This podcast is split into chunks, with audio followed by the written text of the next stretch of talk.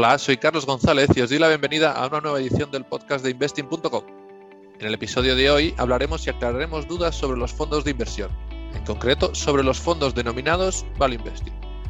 Para ello, hoy contamos con la participación de Pablo Martínez Bernal, socio y Head of Sales para Iberia de la gestora de fondos francesa Amiral Gestión. Hola Pablo, ¿cómo estás? Buenos días, Carlos, ¿cómo estás? Muy bien. Eh, mira, lo primero de todo, ¿Puede explicar para la gente que no lo conozca qué es Amiral Gestión o a qué os dedicáis o qué productos destacados tenéis eh, actualmente en el mercado? Sí, Amiral Gestión es una gestora independiente. Esto significa que todo el capital está en manos de sus empleados y con lo cual pues, creemos que se produce una eh, muy positiva alineación de intereses entre los partícipes de los fondos y los gestores y empleados de la compañía. Es una gestora que en estos momentos comercializa ocho fondos de inversión. Todos eh, los fondos se llaman eh, Sextant. Eh, algunos de los más conocidos pues, están quizás enfocados a, small caps, como es el caso de Sextant PME. Tenemos una reciente estrategia lanzada que se llama Sextant Así, que es un fondo asiático. aunque también tenemos dos estrategias que de hecho son las dos más grandes, que es un fondo mixto que se llama Sextant Grand Large y un fondo de renta fija que se llama eh, Picking. Somos una gestora, como tú bien has dicho, que nos eh, definimos como una gestora value. Eso significa que, para nosotros eh, el proceso, la filosofía de inversión sigue esos principios. Quizás en España pues, se ha malinterpretado el, value como un subestilo que se conoce como el, deep value. Nosotros creemos que el value investing es un proceso de inversión más que una tipología de activo en, sí mismo y, nos gusta hacer esa, diferenciación.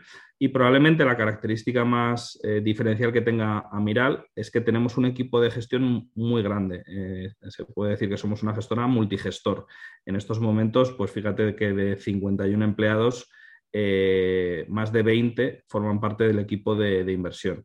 siempre ha sido un tamaño eh, muy elevado y creemos que, bueno, pues eh, nuestro modelo utilizando las subcarteras, en donde detrás de cada fondo hay, hay varios gestores, pues es una manera de gestionar los fondos bastante diferencial y que bajo nuestro punto de vista pues tiene más, más ventajas que, inconvenientes. Y por último, para terminar, eh, destacar que creemos en la, inversión global. Eh, es fundamental para nosotros el tener capacidades de análisis en, todo el mundo y para ello contamos pues, con una oficina de análisis en Singapur para dar eh, cobertura de análisis a toda la región de, Asia, que es donde creemos que después de, Europa es donde se presentan mejores oportunidades de, inversión. Eh, mira, hablando un poco de, lo que, has comentado de posibilidades de inversión, como se han ido anunciando a lo largo de los últimos meses, el tapering y la inflación ya están aquí, de manera transitoria o más definitiva, según cómo se mire, o depende de, la persona o de, o de cómo quiera verlo, al final mm, están aquí de manera transitoria más definitiva. En este sentido, ¿qué tipo de fondos serían los más recomendables para contratar en, un entorno como, como el actual? Pues fíjate, nosotros, Carlos, creemos que es eh, peligroso el, eh, tomar decisiones o, tomar estrategias eh, que se puede decir tácticas de, bueno, pues como creo que este escenario macro se va a producir, pues voy a intentar construir mi cartera para que se beneficie de eso. Lo que ha sucedido eh, en el famoso debate de value versus growth los últimos, los últimos años, para nosotros lo que pone en manifiesto es que es muy difícil anticipar cuándo va a funcionar eh, un estilo, cuándo va a funcionar otro. Del mismo modo, con respecto a la inflación, sí que creemos que eh, el, mercado está descontando que la inflación es transitoria y creemos que hay bastantes elementos para poner eso en tela de juicio no obstante, eh, creemos que es peligroso el construir una cartera muy en la dirección de va a haber una inflación eh, duradera en el, tiempo y por tanto pues tienes que estar en los sectores que, más se puedan beneficiar de, ese escenario macroeconómico. Evidentemente tenemos que tener en cartera eh, algunas posiciones, una parte significativa no menor de la cartera, que se beneficie de ese escenario, pero nos parece un error a la hora de gestionar riesgos el que toda la cartera esté posicionada de esa forma y nos parece mucho más eh, prudente el construir carteras blend. Siempre hablamos del blend entre el value y el growth.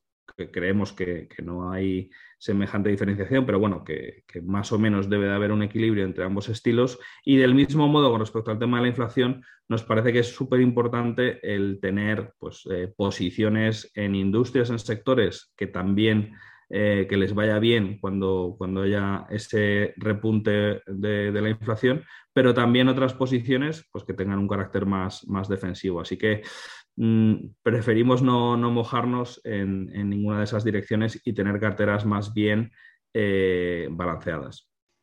Aquí lo importante es sobre todo la, diversificación, ¿no? El poder contar sobre todo, perdona Carlos, sobre todo porque eh, nadie tiene eh, una, bola de, cristal. Eh, nos parece tremendamente complicado, por no decir inútil, el intentar anticipar qué es lo que va a suceder. creemos que el análisis de la coyuntura macroeconómica en los últimos 10 años se ha complicado muchísimo pues, por la, el abandono de la ortodoxia monetaria al final pues estamos en un escenario que nunca nadie ha visto. Eh, en el contexto de tipo cero, pues estamos eh, quizás camino de, esta inflación. Son, son escenarios eh, y políticas muy poco convencionales y, creemos que cada vez es más difícil hacer ese análisis, con lo cual creemos que merece mucho más la pena centrarte en el análisis fundamental de las compañías construir carteras, pues que con independencia del escenario macroeconómico eh, al que tengan que enfrentarse las, compañías, les vaya a ir bien en ambos eh, contextos y abstraerte de todo lo demás, que es algo muy difícil porque siempre es tentador el centrarte en, la macro y el, estar preocupado por el último minuto o la última noticia. ayer, por ejemplo, pues noticias eh, recientes de, del Banco Central Europeo, pero nos parece que es mucho más prudente y conservador el centrarte en, el análisis fundamental.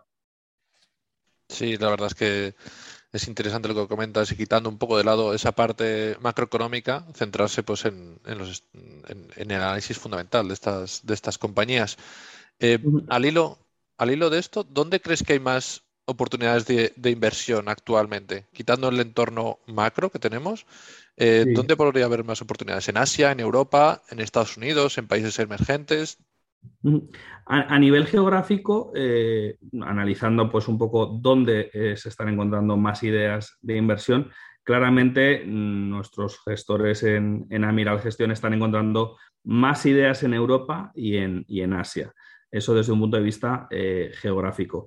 Y digo Asia, eh, incluyendo Japón, que quizás es eh, una diferenciación que, no todos los inversores hacen, pero que nosotros sí que creemos que es importante matizar. Nosotros creemos que en estos momentos Japón eh, presenta un, por diferentes circunstancias, no solo un tema de valoraciones, presenta bastantes oportunidades y la mayoría de inversores que apuestan por, por Asia quizás excluyen Japón, pues por, por precisamente una foto desde un punto de vista macro que no parece muy, muy atractiva, pues por una población bastante envejecida, quizás un, nivel de, deuda por parte del Estado japonés muy elevado, pero eh, que bajo nuestro punto de vista eh, claramente las ventajas, eh, los aspectos positivos del mercado japonés nos, nos gustan.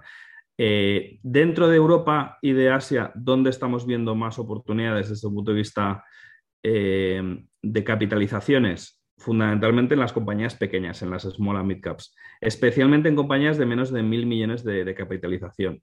La gran mayoría de los inversores eh, en general suele apostar por compañías más bien grandes y nosotros creemos que de forma estructural eh, está demostrado que eh, la rentabilidad de las compañías pequeñas es mejor con lo cual pues merece la pena tener exposición. Pero es que desde un punto de vista coyuntural, en estos momentos, la diferencia de valoraciones entre las pequeñas y las grandes es bastante significativa. Venimos del mayor periodo en los últimos 20 años, esto te hablo de Europa, en donde las compañías grandes recientemente lo hicieron mejor que las compañías pequeñas. Entonces, estamos en un proceso de recuperar ese eh, fuerte eh, underperformance, que ya te digo que en los últimos 20 años ha sido el mayor, eh, el mayor registrado. Entonces, claramente las valoraciones de las small caps son, son bastante buenas en estos momentos, tanto en Europa como en Asia, y pensamos que el, inversor debe de acercarse cada vez más a, las compañías pequeñas, no solo por un tema de rentabilidad, sino porque los principales inconvenientes o aspectos negativos que la gente asocia a las compañías pequeñas no se dan, como por ejemplo es el caso de la robustez de los negocios, la, posición competitiva. Mucha gente asocia eh, invertir en compañías pequeñas con invertir en compañías débiles o muy frágiles y nada más lejos de la realidad. Nosotros somos capaces de identificar líderes, eh, no solo regionales, no solo europeos, sino a lo mejor líderes mundiales lo único que en nichos que son muy pequeños, pues eh, a lo mejor el líder mundial en fabricación de hilos para la industria textil. Pues eh, claramente eh, ahí estás invirtiendo en un, líder que tiene una posición competitiva muy sólida. Esto te estoy hablando de una compañía que se llama Coach, en la que estuvimos invertidos el, año pasado, eh, y que se beneficia pues, de todo lo positivo que, tiene un líder en, cualquier industria. Pues es muy difícil arañarle cuota, tiene mejores márgenes, cuando viene en crisis se eh, puede beneficiar de, ellas y, arañar cuota al, resto de, competidores, comprar competidores a, a, buenos a precios de derribo. En definitiva, nos parece que, las small caps eh, tienen grandes ventajas y la mayoría de los inversores pues, las, obvian. Y desde un punto de vista sectorial, eh, en estos momentos estamos encontrando bastante valor eh, en sectores mm, que tradicionalmente son un poco contrapuestos. encontramos ideas muy interesantes en sector industrial, pero también encontramos ideas en sector tecnológico, medios e Internet. Nos gusta en general tener, Carlos, unas carteras, como te decía anteriormente, eh, bien diversificadas por estilo, eh, eh, lo que se suele denominar blend, que es pues, una mezcla de, ambos estilos, el value y el growth. Y precisamente el tener exposición a compañías industriales pues, que tienen crecimientos pues, más, más, razonables, pues de, apenas un solo dígito, pero que tienen valoraciones muy atractivas y que son negocios en donde la visibilidad es muy fuerte, pues nos gusta, pero también el tener exposición a sectores como puede ser tecnología, que claramente los, crecimientos de, la cifra de negocio pues, eh, suelen ser de doble dígito, los márgenes en general, todo lo que sea software, pues es, bastante, bastante elevado y, por supuesto, pues eh, siempre en ambos casos nos gusta eh, posición competitiva muy buena y en la medida de lo posible evitar compañías endeudadas, que en este contexto de, final de ciclo nos parece que, es muy importante el añadir eh, una dosis extra de prudencia a las carteras por, el lado del balance. Sí, eh, como dices, claro, hablas de, compañías pequeñas pero que son líderes mundiales. Hay veces que, como, has dicho antes, se confunde un poco compañía pequeña con una compañía, una startup que acaba de salir, ¿no? Estás hablando de, compañías que no son conocidas, salvo que rastrees el mercado y encuentres ese, esa empresa que, genera mm, un montón de beneficios o que tiene una gran rentabilidad y, que, es, su, es el líder dentro del mercado, claro, estás hablando de, cosas muy concretas. Eso es, esa es la clave ahí, yo creo. Sí, de hecho, eh, en general ese perfil de compañía, a pesar de que son líderes, eh, están muy poco analizadas. Eh, en los índices europeos, por ejemplo, el Eurostox 50, cada compañía que forma parte de ese índice tiene de media 29 analistas cubriendo esos valores. Eh, en nuestros fondos de small caps, pues por ejemplo, Sextant PME, el 80% de las compañías en cartera tienen 5 eh, analistas cubriéndolas o menos. Es decir, que la cobertura de análisis es 5 veces inferior a la, bueno, 6, a la media de, la, industria, con lo cual la mala cobertura de análisis, lo poco que se fijan los, los inversores, tanto institucionales como como minoristas en este perfil de compañía, pues hace que sean un poco olvidadas, a pesar de que tienen una posición competitiva eh, muy buena en, muchos casos. Em, yo creo que has comentado un poco antes, pero, pero bueno, es un debate que, no es nuevo y que, bueno, como dices, viene, viene de, lejos, ¿no? Em, ¿Podrías explicarnos las diferencias más importantes entre los denominados fondos value y los fondos growth? growth? Hmm. Sí, la verdad que es un debate, bajo nuestro punto de vista, interesante. Eh, nos remitimos siempre a, Buffett y Buffett lo que ha explicado eh, toda la vida es que no son dos estilos contrapuestos y que el crecimiento siempre debe de, formar parte de un análisis eh, de, una compañía. Entonces, el value y el growth entendidos como meramente factores estadísticos, eh, pues significa que el estilo value eh, consiste en invertir en compañías que desde un punto de vista de, valoración, pues los principales múltiplos, como puede ser el precio sobre valor contable o, el, PER, que es uno de los múltiplos de valoración más, más conocidos, pues son compañías muy, muy, muy baratas.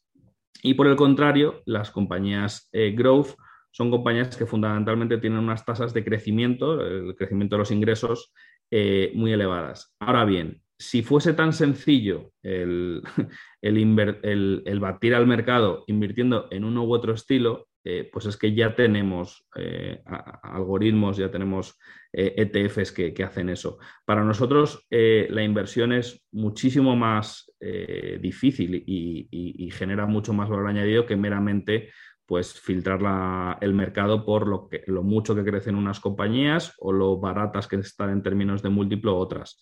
Para nosotros, eh, el value es un proceso de inversión y en ese proceso de inversión tenemos en cuenta lo baratas que son las compañías y lo mucho que crecen. Entonces, son dos estilos que para, nosotros es, por así decirlo, un, debate eh, inútil o, que, no, que no aporta mucho, para nosotros lo fundamental es discernir entre las buenas compañías y las malas compañías y los buenos precios y los malos precios. Todo lo demás eh, es secundario. Puedes invertir perfectamente en compañías que tengan un múltiplo de valoración muy atractivo, pero que sean trampas de valor, porque todo lo demás es malo. Y también puedes invertir en compañías que crezcan mucho eh, pues, eh, y, también pueden ser trampas de valor o incluso fraudes contables. Eh, GoEx en su momento pues, crecía mucho y, era una compañía que debajo no tenía nada. Entonces, es muy importante entender, aunque no lo hagan los, los inversores en su día a día ese análisis, pero por lo menos que sean conscientes de que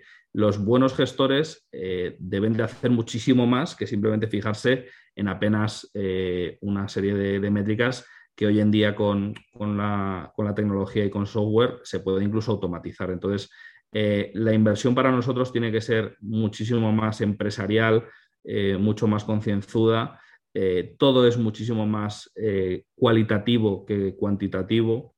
Es fundamental el, sentarse con los equipos directivos, el entender bien cuál es su visión con respecto al negocio, el hablar con todo el entorno de la compañía, pues con los rivales, eh, con proveedores, con otros gestores que también han invertido o, tienen una opinión contraria a la nuestra. Es decir, que el análisis a la hora de invertir va mucho más allá de esas dos métricas y sí que creemos que puede aportar pues, el, analizar, oye, pues qué tal ha ido los últimos 10 años este estilo versus este otro.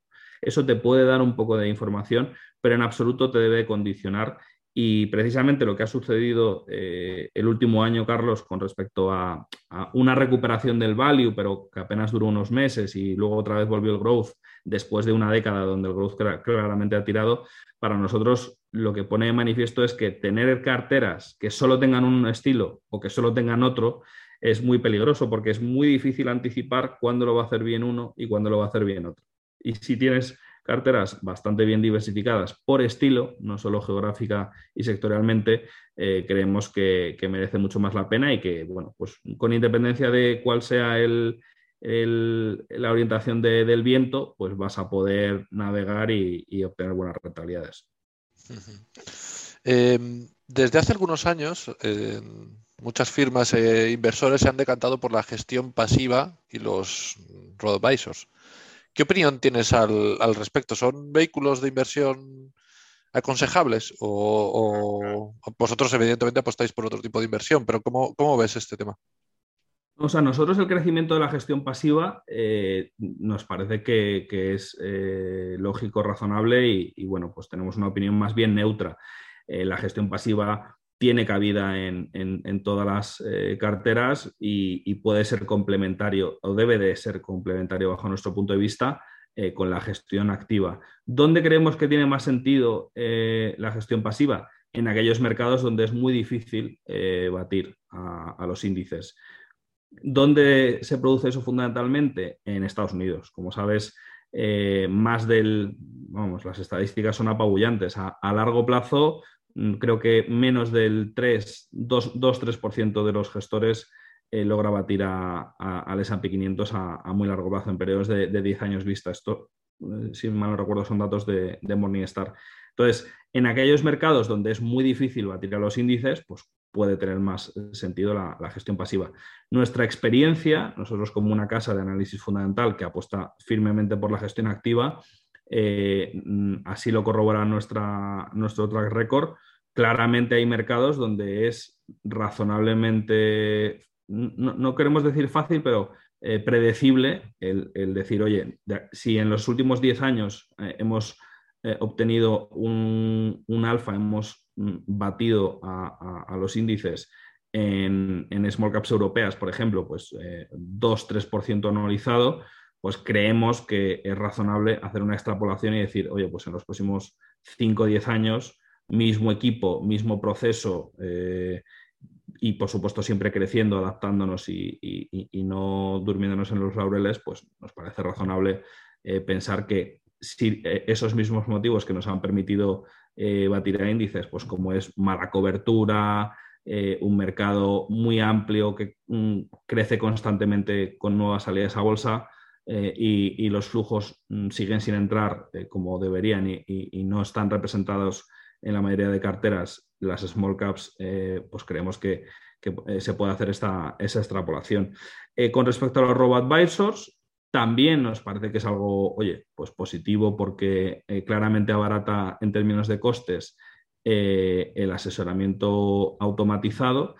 Ahora bien, nosotros que tenemos un contacto muy cercano con, asesores financieros que son personas con caras, eh, claramente vemos el valor añadido que, que ellos generan y por supuesto en momentos de crisis o de pánico como el que vivimos el año pasado en marzo de, 2020 con motivo del arranque de, la pandemia del COVID.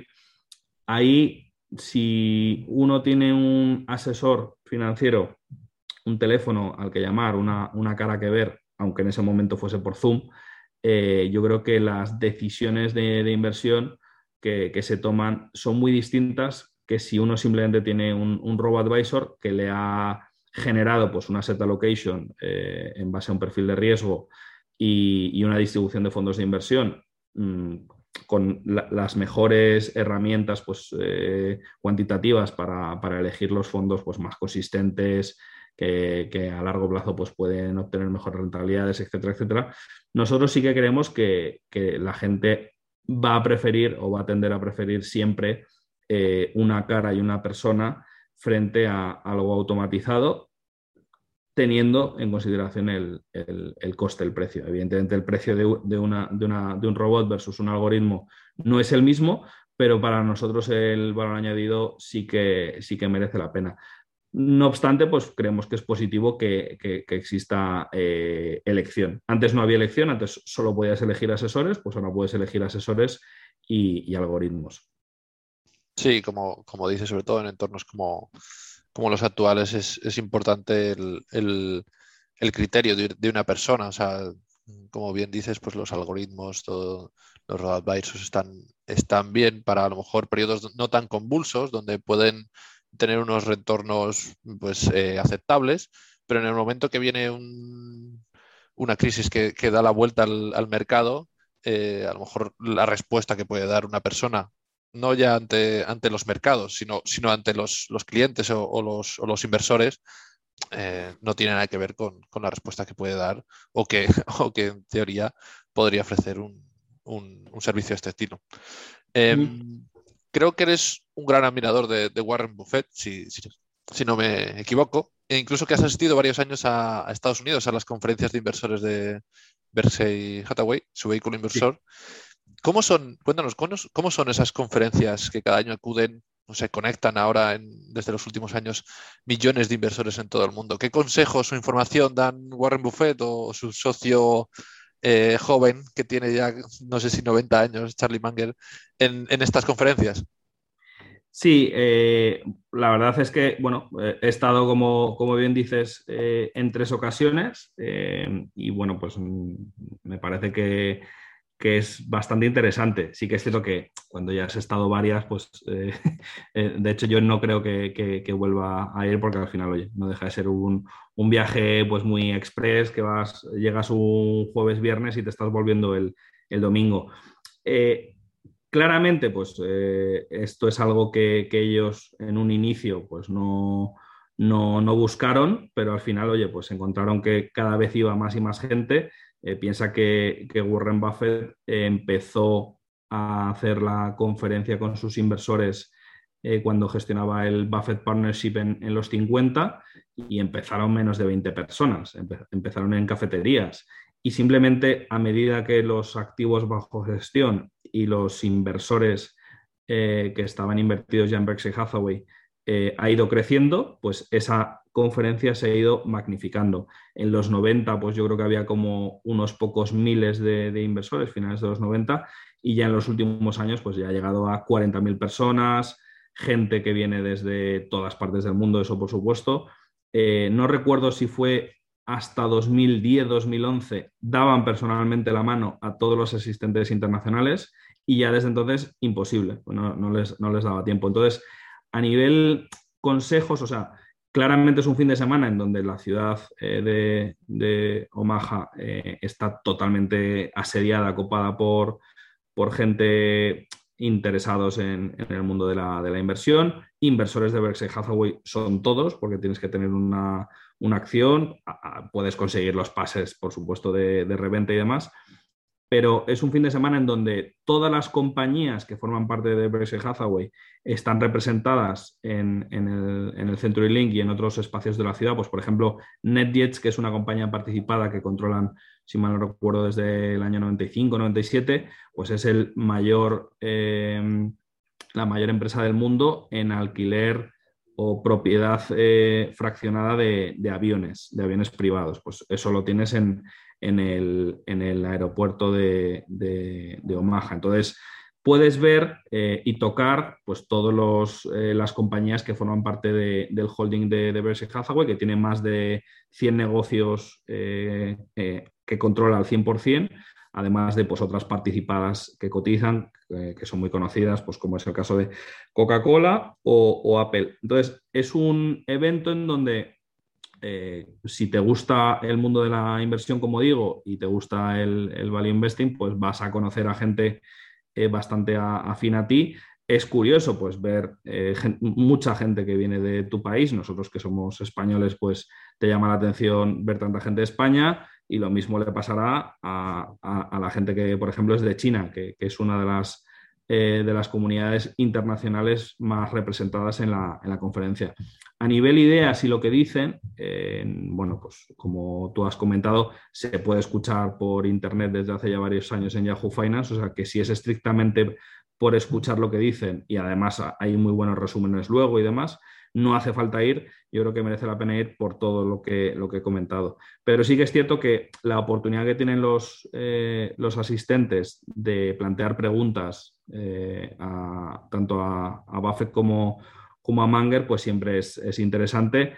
Es gente que en general pues, no se muerde mucho la lengua. Sí que es cierto que Buffett pues, cada vez es, es más políticamente correcto y bueno, pues a lo mejor le preguntan por un tema polémico y cada vez es más, eh, es un poco más político y, no, no, contesta, no se moja, eh, pero, pero, lo cierto es que, es bastante agradable el, ver eh, dos personas, pues tienen, Manger tiene 97 años, Buffett tiene 91, eh, eh, pues son dos, mentes jóvenes, dos jóvenes que están empezando ahora mismo en el mundo de la inversión. Dos mentes bastante lúcidas eh, que claramente, bueno, pues lo que han demostrado, el, talento que han tenido como inversores, sobre todo ha sido el saber adaptarse a los tiempos.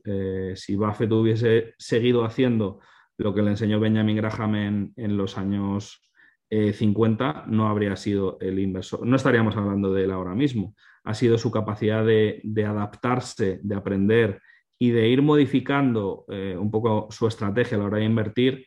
Eh, Buffett en los 50 era activista, hoy en día no lo es. él invertía pues, en compañías muy, muy, muy deep value de, oye, pues me da igual que el negocio sea una porquería, pero es que está tan barato que me compro el negocio, eh, lo liquidamos y, gano un poquito de, dinero. Pues hoy en día invierten de una manera muy, muy, muy distinta, buscando eh, compañías en donde hay lo que llama el moats o, fosos defensivos, eh, en donde puede permanecer invertido en esa compañía durante muchos años y esa empresa va a ser capaz de generar mucho valor a largo plazo porque el tiempo es el aliado de los, de los buenos negocios. O sea que ha cambiado mucho su estilo de inversión y, por ejemplo, recientemente su mejor inversión ha sido Apple, que es una compañía con un componente tecnológico elevado y, Buffett toda la vida dicho que eh, no, iba a invertir en tecnología. Pues gracias a haberse flexibilizado y haber hecho el esfuerzo intelectual, por ejemplo, de, conocer el negocio de, Apple, pues hoy, hoy, está con unas plusvalías de más de 100.000 millones, que es más del 20% de la capitalización de Berkshire Hathaway. O sea que, que una de sus mejores inversiones ha sido mm, porque lo que antes era, eh, estaba fuera de su círculo de competencia, pues eh, su esfuerzo, su estudio ha hecho que, formen parte, parte, de él. O sea, que la clave y el secreto de, de estas dos personas eh, ha sido su capacidad de, adaptarse y de no, de no dormirse, de no, de no, conformarse con, ah, lo que estoy haciendo funciona, pues no voy a moverme un ápice, sino todo lo contrario. Yo sé que el tiempo y el mundo es cambiante y me tengo que adaptar a ello. Claro, es importante esa, adaptación que han tenido a lo largo de, los años para conseguir lo que, lo que han conseguido. Eh, comentas que, que, invierten en, o tienen más de 100 empresas ¿no? en, más o menos en cartera o que son propietarias de ellas en algunos casos. En, España tienen alguna empresa o tienen alguna apuesta? No que yo sepa, eh, ellos invirtieron en una compañía, eh, si me recuerdo, se llama Lubrizol, una compañía química que creo que compró una compañía en Valencia. También eh, la filial inmobiliaria Berkshire Hathaway sí que tiene presencia en, España.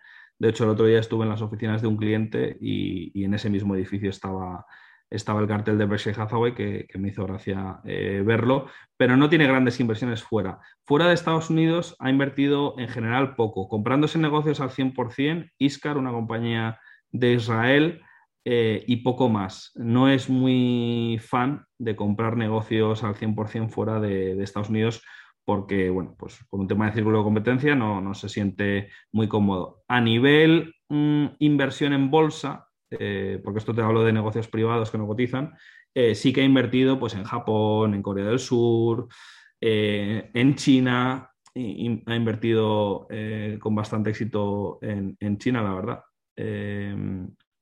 y, en otros mercados. Eh, ha comprado compañías en Reino Unido, eh, en general ha, invertido, no en todos los países, pero sí que a veces ha, invertido fuera, fuera de Estados Unidos.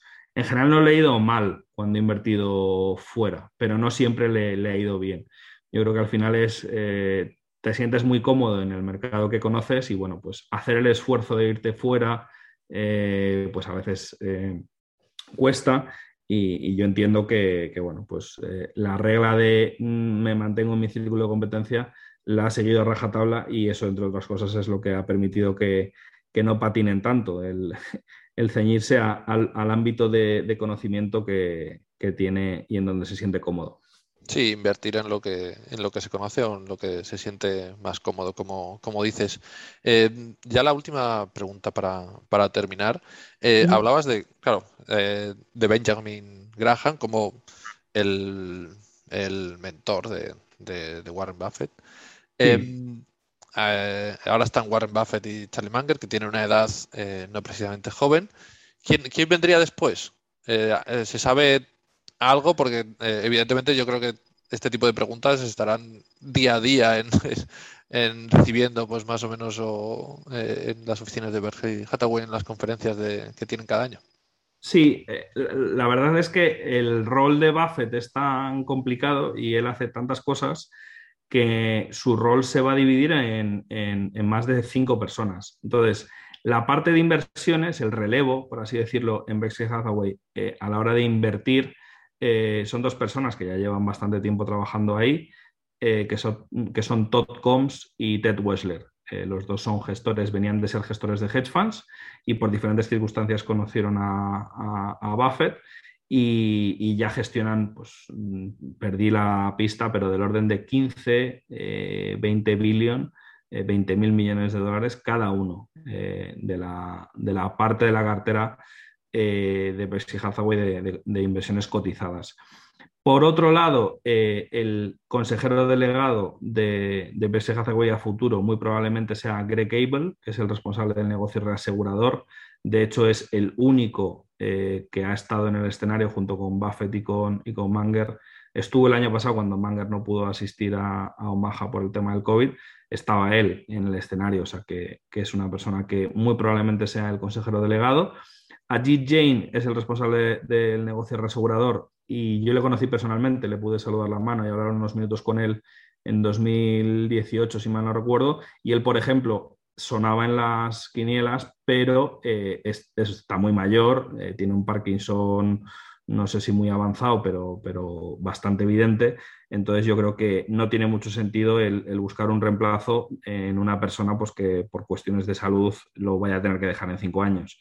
Mientras que Greg Gable pues, debe estar en los cincuenta y tantos, así que yo creo que menos de 60, eh, así que yo creo que, que tiene más sentido. Y luego un rol no menor eh, que ya ha decidido y que ya ha hecho público es quién va a ser el presidente no ejecutivo eh, de, de Berkshire Hathaway cuando él fallezca o, quede incapacitado. Y va a ser su hijo, su, hijo Howard, que se llama Howard Graham. Eh, en honor a, Benjamin Graham. Entonces, su hijo va a velar exclusivamente porque la cultura de Berkshire Hathaway se preserve. Eh, el, día, el día que él no esté. No va a tener funciones ejecutivas, pero sí que eh, va a quedar como responsable de eso. Entonces, al final, eh, como ves, el trabajo de Buffett va a quedar dividido en bastantes áreas. Y por último, va a haber un rango intermedio de directivos que se va a establecer. Esos 100 negocios no cotizados que forman parte del conglomerado de, de Hathaway, del que, por cierto, nosotros en Amiral Gestión seguimos siendo accionistas, desde, más de, desde hace más de 8 o 9 años. Eh, lo cierto es que va a haber una especie de, rango intermedio de, directivos. Entonces, por ejemplo, pues en todas las compañías retail, pues habrá un vicepresidente de empresas de retail y entonces ese reportará directamente al consejero delegado. ¿Por qué? Porque en estos momentos hay más de 100 eh, directivos que reportan directamente a Buffett, pues eh, tiene mucho más sentido que los vayas agrupando por, divisiones y, que reporte, pues en vez de 100 personas, que reporten 6, 7 al consejero delegado. Así que esos serán los cambios que se establecerán una vez que, que Buffett eh, fallezca o, quede incapacitado, que yo creo que más bien será lo, lo primero, porque tiene pinta de que morirá con, con... las botas puestas, ¿no? Como, como se, suele, se suele decir. No, bueno, por lo menos eh, para seguidores de, Warren Buffett, de Berkshire Hathaway, por lo menos ha quedado perfectamente claro que, no está en el aire, ni mucho menos, ¿no? Que pasará el día X cuando, cuando pues, pues eh, como bien dices, o que fallezcan o que queden incapacitados ambos, ambos directivos, ¿no? Eh, Pablo, muchas gracias por tu tiempo y tus explicaciones. Ha sido un verdadero placer hablar contigo.